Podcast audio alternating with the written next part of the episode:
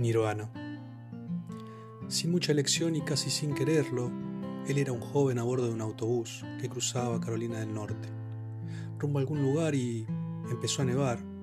El autobús paró en un café sobre las colinas y los pasajeros entraron. Él se sentó en el mostrador con los demás.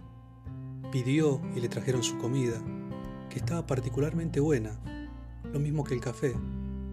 La camarera no era como las mujeres que él había conocido, no se hacía la interesante, un humor natural emanaba de ella.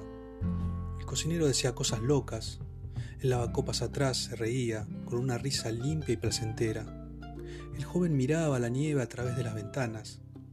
Quería quedarse en ese café para siempre. Un curioso sentimiento lo inundó, que todo era bello ahí, que todo permanecería siempre bello ahí.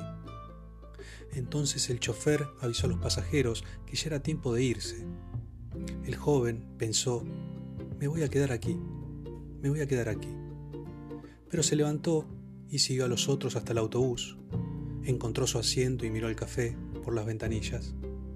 El autobús arrancó, dobló una curva y fue camino abajo, alejándose de las colinas. El joven miraba hacia adelante, los otros pasajeros charlaban de otras cosas, leían o intentaban dormir. No se habían dado cuenta de la magia. El joven puso su cabeza contra el asiento, cerró los ojos, fingió dormir. Nada quedaba solo escuchar el sonido del motor, el sonido de las ruedas en la nieve.